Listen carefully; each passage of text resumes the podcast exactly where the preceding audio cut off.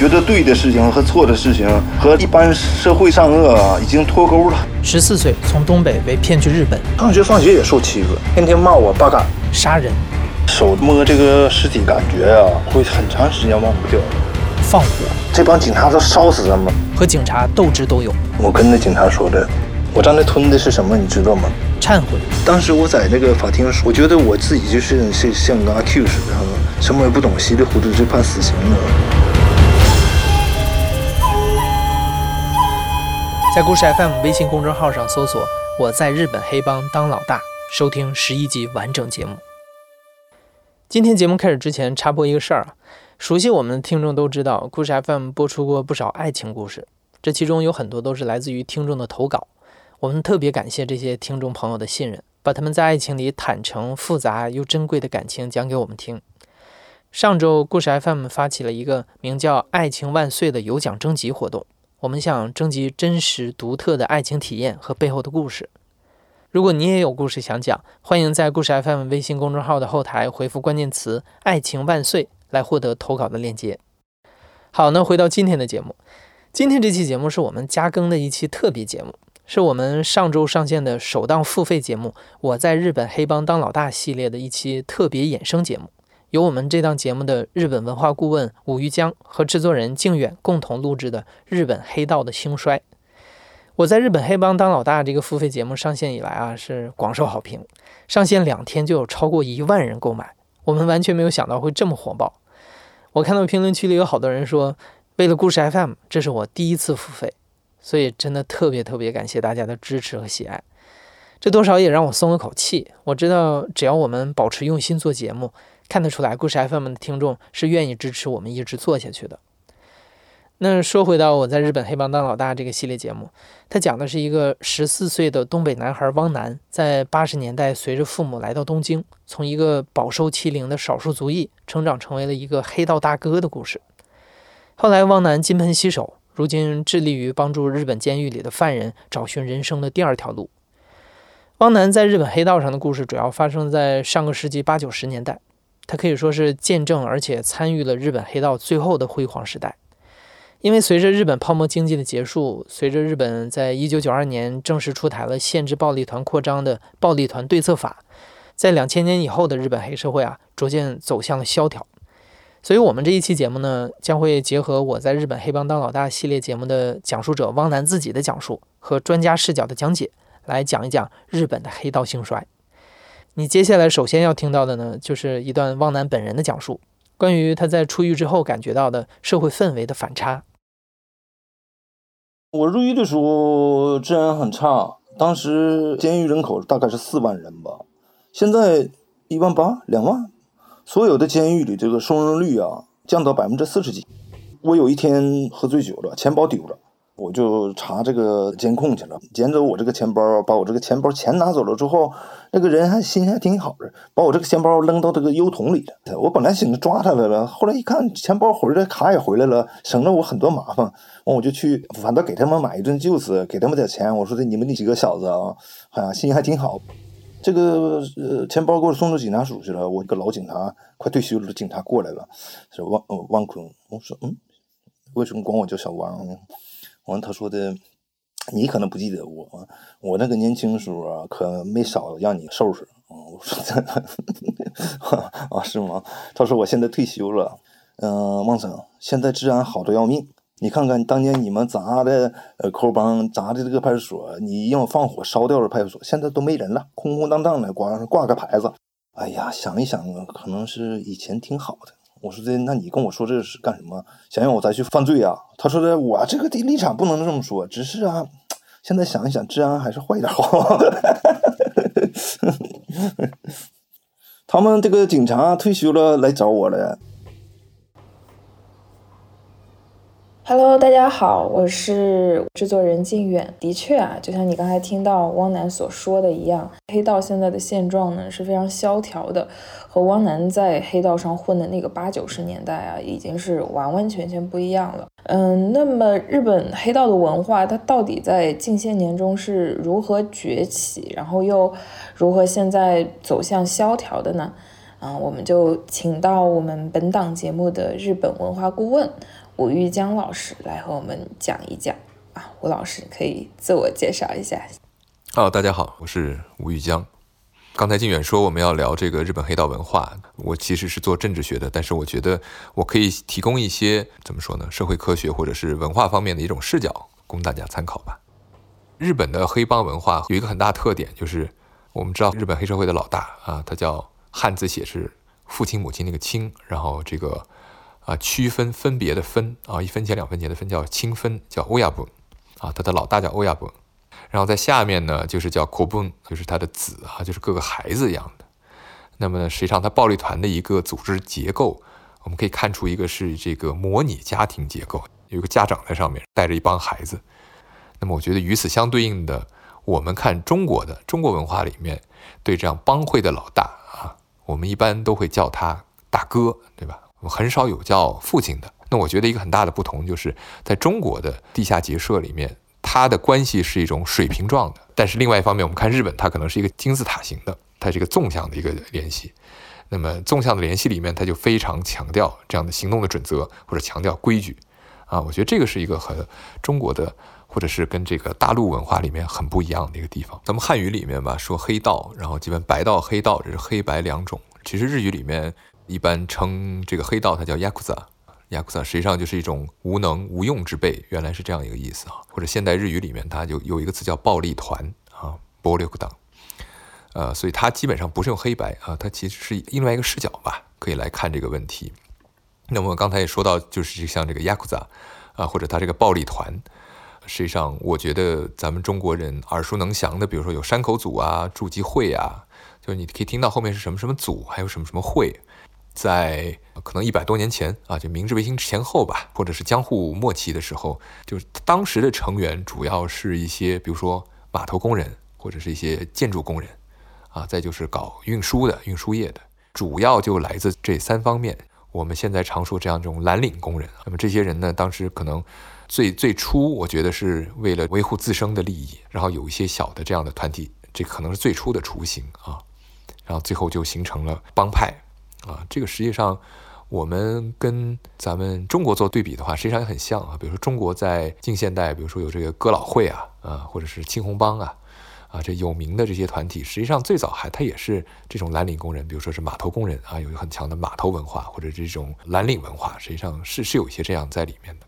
那么回到日本的这个，那么就是实际上近代日本的过程里面，它这些慢慢的。一开始的这些地下组织，或者像一些这种半公开半秘密的结社呢，就伴随着这个社会的现代化或者这个经济的发展，然后慢慢他自己也就壮大起来了。这些黑社会团体实际上他们的营收啊，最主要的一开始就是，比如说赌博，或者比如说一些流动摊贩。日本有很多的这样的马自立节假日，或者是这样的宗教性质的一些节日，那么它有很多露天的摊贩啊，就会有人可能过来维持治安，或者是调节利益关系啊。可能在一百多年前，这是当时黑社会的一个最主要的经济的来源。之后呢，比如说到了四十年代，第二次世界大战结束以后，当时日本的经济因为战争的这个失败，所以当时也是被摧毁的很厉害。当时就出现了很多的这个地下经济，我们叫的黑市，这种半地下的或者地下的这样的市场呢，它也需要有人来维持秩序。那么在那个时候呢，可能就是这些啊黑帮啊这些黑社会团体，它充当了一个。保护伞或者一个利益调节人的作用，在四十年代和五十年代的时候，这黑帮团体就有了一个飞跃式的发展。然后另外一个原因呢，可能就是因为战败以后有很多失业的人，因为经济也不好，然后有很多当时有很多退伍的老兵，中间有一些人啊，不是全部，有一些人可能就靠这个为营生。那么再往后呢，就是随着日本经济到了六十年代开始。有一个向上的一个经济高速增长期啊，当时日本六十年代有一个，七十年代有一个，到八十年代有了经济泡沫。表面的这个经济很好，实际上给这个地下经济或者是这些旁门左道的这些人，他们也有这样的很好的一个经济收益。那么当时黑社会呢，就除了我们刚才一开始提到的，比如说赌博业啊，或者靠这个流动摊贩的这收保护费这个，那么他们可能就扩大了更多了。扩大到，比如说他们会参与到呃娱乐行业里面，就是这个这个其实很近现代才出现的一种啊。还有呢，就比如说建筑行业，因为我们刚才也说到了，其实最初的雏形之一也是那些建筑工人。那么到了这个经济高速发展啊，到了这个城市化的时候，实际上有很多土地出现了，那么有很多建筑开发商出现了。那么其实作为中国的听众也不会陌生的，因为在土地的这个买卖的过程中是有大量的利润的，比如说这个拆迁，比如说土地的开发转手倒卖。那么在这个过程里面，实际上当时也是有很多黑帮或者黑社会参与到里面，这个也成为他们一个很大的一个营收的一部分。那么还有一个呢，就是经济上去了，那么肯定传统的这个物流运输这方面也都会往上走。那么这方面呢，也有一些企业，当然它就会由黑转白啊，或者是变成半黑半白这样的情况都有。那么还有一些呢，比如说经济上去了，那服务产业上去了，第三产业里面呢，那么有些黑社会呢，也就可以靠收保护费或者经营性产业、皮肉生意，那么这样也就成为他们一个营收。那么再到了可能再往后七八十年代或者八九十年代的时候，啊，这个毒品又成为了一个很大的一个营收。实际上呢，如果我们看一个大的背景的话，这个还是跟当时日本的整个经济，或者是它一个社会的结构的一个变革，实际上是有很大的关系的。就是它整体是往上的，是在扩大的。那么在这个过程里面，日本黑社会各方面的实力也都是基本上往上在走的。那么到了九十年代，这个经济泡沫破裂了，然后这个经济进入一个衰退期。那么再加上比如说啊，九十年代、两千年开始，日本进入少子化啊，人口增速开始降低。那么到了可能两千年以后，首先它这个青壮年就少了，经济又开始停滞。就伴随着这这样一个大的环境，实际上黑社会或者这种黑帮，它也就开始进入一个停滞期或者慢慢的衰退期。嗯嗯。嗯，那么通过吴老师刚才的梳理啊，我们可以发现，其实日本黑社会呢，它也是紧贴着日本整个社会的大发展形势在发展的啊。那么接下来呢，我们将再放一段我在日本黑帮当老大的讲述者汪楠本人的讲述，讲一讲他对于暴力团的日渐衰弱背后原因的一些分析吧。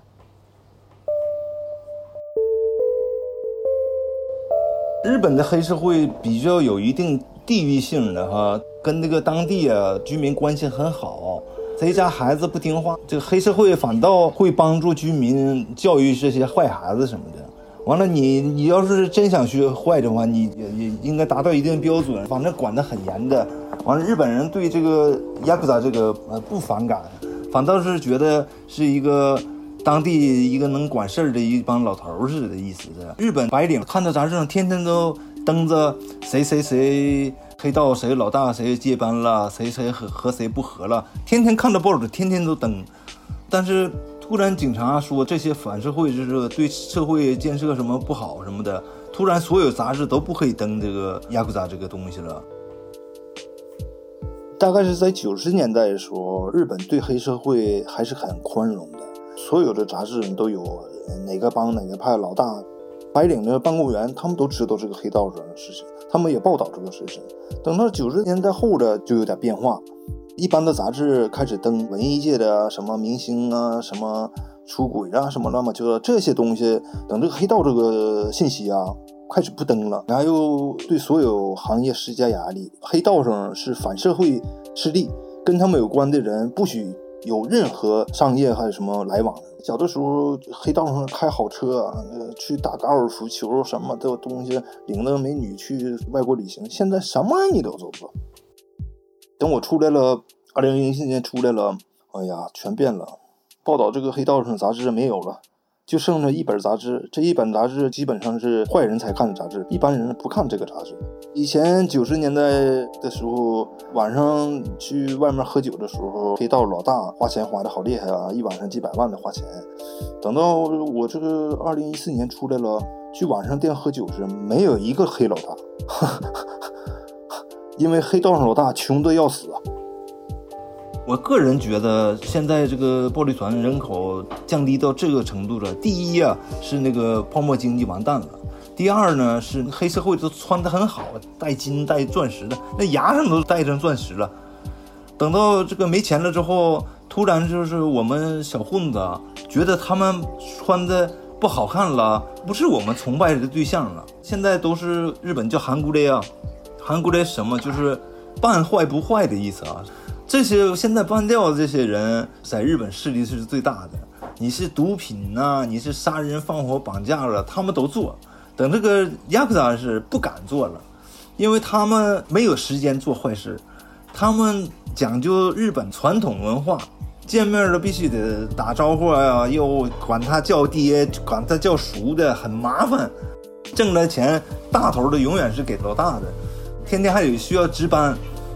日本这个值班制度在外国我没听说过这个东西啊，二十四小时你在办公室里要接这个电话，哪个哪个店那个有人那个不付钱了，这门接着电话，马上五个人十个人去打客人去。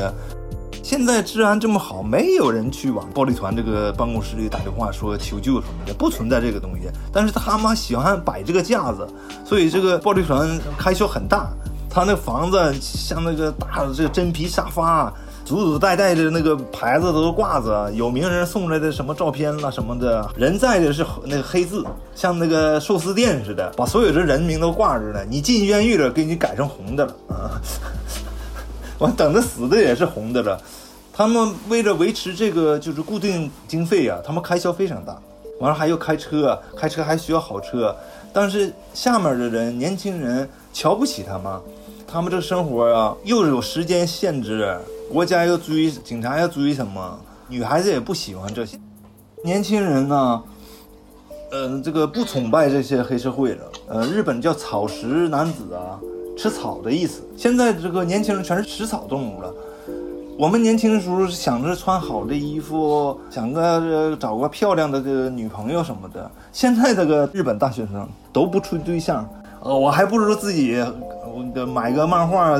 买个漫嘎，在手机上玩玩手机，多愉快啊！所以现在的年轻人没有想进这暴力团的，所以现在暴力团的年龄平均年龄是六十五岁左右，所以平均年龄六十五岁了，还谈什么暴力团了？他们不被暴力就不错了。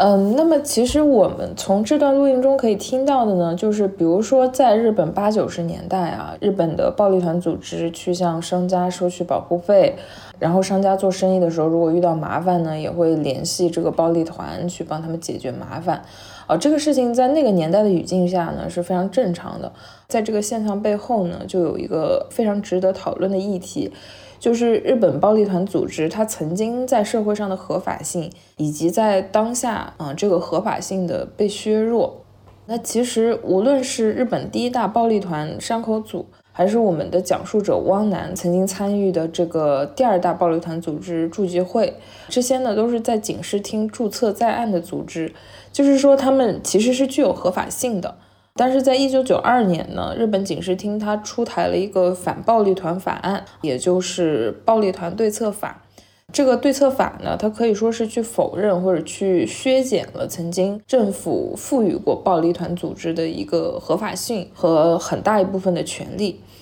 那么，比如说这个法案中有的条例，它会允许警方去逮捕那些并没有犯罪的暴力团成员，以去防止未来的潜在犯罪。啊，这个条例呢，就让很多暴力团呢受到了重创，很多成员呢也会因此离开。反暴力团法案呢，它一共有十五章，其中对暴力团打击最大的一个政策呢，就是防止暴力团去骚扰商户、敲诈勒索。嗯，特别是在建筑行业，一些车行啊，不允许卖车给暴力团的成员。日本的警方呢，也开始会在店外或者说在街上去张贴这些抵制暴力团的海报和贴纸。那么说到这个背后的转变是什么呢？就是为什么日本警方会出台这样一个法案？吴老师可以给我们再讲解一下吗？好好，嗯，有的人会说这个日本的这个黑社会组织或者黑道组织是合法、有合法化的。那我首先我觉得这里面有个小小的误区，其实。他这些黑道组织也不是合法，也不是非法，就是当然，日本的每个社团它会有一个登记，就你可以登记注册。那么可能更多的我我的理解啊，是出于一种税务上的便利。另外有一点值得强调的就是说，就是一九四五年以后，日本的实施的这个宪法里面，它有结社的自由，这个是非常明明确规定的，就是你的社会团体有结社的自由。那么呢，在这一点上，即便是你的这个是一个暴力团体或者是一个黑社会团体，那么在结社上。宪法的解释上，那么它是合法的。我觉得另外一个日本黑帮文化里面比较有特色，就是他们这些黑帮成员非常强调自己是任侠 （ninkyo），或者是有时候日本叫的 ninkyo，就是任侠道啊，就是任就是任性的任，侠就是侠客的侠，就他很讲究咱们中国传统社会文化里面所强调这种义啊或者侠的精神。那么我们都知道，这个中国的从这个大陆的这个侠客文化或这种义侠游侠的文化，像最早这个司马迁啊，《史记》里面就有这个《游侠列传》啊，就是讲这个侠客的。我觉得在这一点上，中国和日本是共通的，就是关于这种侠客的一种啊概念或者想法，那就是比如说扶弱抑强啊，或者不屈服于强权啊，为这些弱者、贫穷者或者这无助的人做这种抗争性的事情，这种行为就被称为义。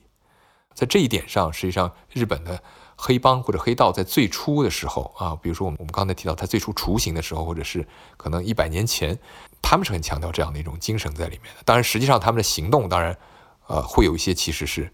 用现在的话说是反社会的啊，或者是非常自私自利的啊，为自自己利益的一些行为。但是他们可能在呃精神层面或者思想层面，他们会强调这种义和侠的精神。这一点上是和可能中国或者大陆的文化里面是有共通性的在里面的。实际上，他所强调的日本这种地下文化或者这种边缘文化里面强调这种任侠的精神啊，实际上这个本质上我们看它是反权力的啊，它是对权力一种对抗。再说的直白一点，就是对当时一种暴政。可能在一百多年前是有很多灰色地带存在的，那些地方那些空间是没有一种国家权力渗透到下面的。这个底层社会实际上是有一定的自治权的，或者一定的这个自由的限度的。那么在这个里面，它有一套自己的行事规则，所谓的这种无法的啊，没有法律法律的边缘地带。那么我们可以再看到现在，比如说从一九四五年日本战败啊，这个日本国宪法有了以后，实际上在很长一段时间，这些灰色地带或者是这种边缘地带是在慢慢减少的。其实我们可以看到，在八十年代九十年代之前，它还有啊，有这灰色地带还有。那么只说它是慢慢一直一直在缩小，一直在缩小，就是国家权力在慢慢不停的渗透，不停渗透到社会的最底层，社会的最边缘。我觉得我个人理解，我是愿意把它从九十年代日本的这个反暴法，啊对暴力团的这个取缔的法案，那么我可以看到它实际上是扩大了国家的权力的边界，它又把它扩大到一些可能在一些传统的，因为它已经黑社会的这些团体已经存在了上百年了，那么我们再把它进一步的法制化，再把它进一步的国家化。那么，在这个意义上说，因为从另外一方面来说的话，那么实际上在日本当时经济发展这个整体的社会公平程度更高，实际上这样的需要对抗或者需要反抗的地方也越来越少。那么，我觉得这个也是另外一个层面上，为什么日本国民或者日本的底层社会，他也对暴力团开始要说 no，也需要开始对他拒绝的一个原因，就是没有那么多社会不公正存在了。没有那么多边界或者这种灰色地带存在了，已经越来越少了，已经不需要暴力团的存在了。那么在这种意义上来说，那么就是可能在八十年代、九十年代再往后推，到了现在，他就从一个最早的可能有反抗暴政、反抗权力或者在灰色地带游走的，变成了一个彻彻底底的一种反社会的一种存在。那暴力团对策法实际上当时它在公布和实施之前有一个讨论，当时在日本国内其实也有学者提出了啊不同的意见。啊，就说那实际上这个是违背日本国宪法的，违背结社自由的。就即便它是一个啊黑社会团体，当然，其实后来日本的一些判决里面，其实给出了不同的宪法的解释或者这种法律条文的解释。那么就是说，暴力团团体一定程度上是违背公共的福祉的。那么从这以后呢，我们可以看到整个社会或者是整个国家对于暴力团的这个态度就变得非常的强硬，或者是非常认真了。那么这个暴力团对策法里面非常多了，比如说你这个作为一个正常的公司，你不能租房子啊，或者是我在法律层面我就不不认可你是一个合法的企业了，或者是虽然你有这个结社的自由，但是我会在很多很多方面来限制你。那么这个就是可能暴力团对策法可能这出台或者实施以后，那么就可以看到其实日本的整个黑社会。呃，文化啊，或者是这样的黑帮团体的势力是受到了非常非常大的一个影响或者是打击。嗯嗯嗯，其实，在我在日本黑帮大老大这个系列节目中呢，它还有一个挺明显的一个命题啊，就是少数族裔在日的处境这件事情。啊，那么听过正片的朋友们可能会知道啊，其实除了汪楠以外，也有不少是少数族裔出身，然后来到日本以后，最后进入黑道的人。除了像汪楠这样以残留孤儿二代的身份来到日本的中国人外呢，还有一些由于其他的历史特殊原因来到日本的韩国人，最后也成为了日本暴力团势力中的挺重要的一员吧。就比如说汪楠在正片中提到的，把他最先招安进日本暴力团的那个韩国裔的老大。那个韩国老大呢，因为觉得汪楠和自己一样都是外国人，出于一些身不由己的原因才来到日本，最后迫不得已混了黑道，所以对汪楠一直都特别照顾。嗯，那么这些韩国人是怎么会一开始来到日本混黑道的呢？我们请吴老师再给我们讲解一下。我想想，啊，我记得汪楠在可能第三期还是第四期里面聊到，就是比如他一一开始加入黑帮组织或者加入这个亚库扎。他加入黑帮组织，他加入驻集会嘛，然后跟了一个这个韩国老大嘛，就是韩裔的。这个在日本社会里面是就是种公开的秘密一样，就是现代日语或在日本现代社会里面有一个很很敏感的词啊，叫在日啊，就日语叫在日期，就实际上它一般特指的是在日的朝鲜人和在日的韩国人。比如说在这个大日本帝国时期啊，就日本二战战败之前啊，那么在之前呢，台湾和朝鲜半岛还有这个。当时的东北这三个是日本的殖民地，那么这三个地方的人呢，特别是很多精英啊，当然有很多这个社会底层的人到日本打工啊，就留在那儿了。那么其中有一部分人呢，在战败以后呢，因为他们之前是大日本帝国的臣民，对吧？啊，他们有一个身份，就是那么到四五年日本战败以后呢，他们就不属于日本人了。那这些，比如说像汪楠的跟的这个老大啊，他在驻集会跟的这个老大，就是这种在日朝鲜人、韩国人。那么刚才提到了，就是因为战败，他们失去了一种公民身份。那么很多人实际上在日本一直到现在吧，或者其实第一代的这个在日的朝鲜人、韩国人，他们一直都没有，这些人都没有加入日本国籍，他们还是保留着韩国或者朝鲜的国籍。所以呢，他们这种被称为在日期，就是在日，就是这个在日本近现代历史上里面是一种很很特殊的一群人。啊，这些人呢，在四十年代、五十年代、六十年代，他们一直在经济上，或者在这个政治上，或者是在语言文化上，实际上他们都属于一种弱势群体或者少数群体。那么这些群体的人，实际上他们就会通过这种地下社会或者这种这种秘密的半秘密的结社，重新去找到一些这样的认同，因为他们还是有很强的个体力量或者小群体的力量。啊，这个可能也是可以解释为什么其实在日本的黑帮组织里面，在日的。韩国人和朝鲜人，他的比例其实是其实也蛮高的。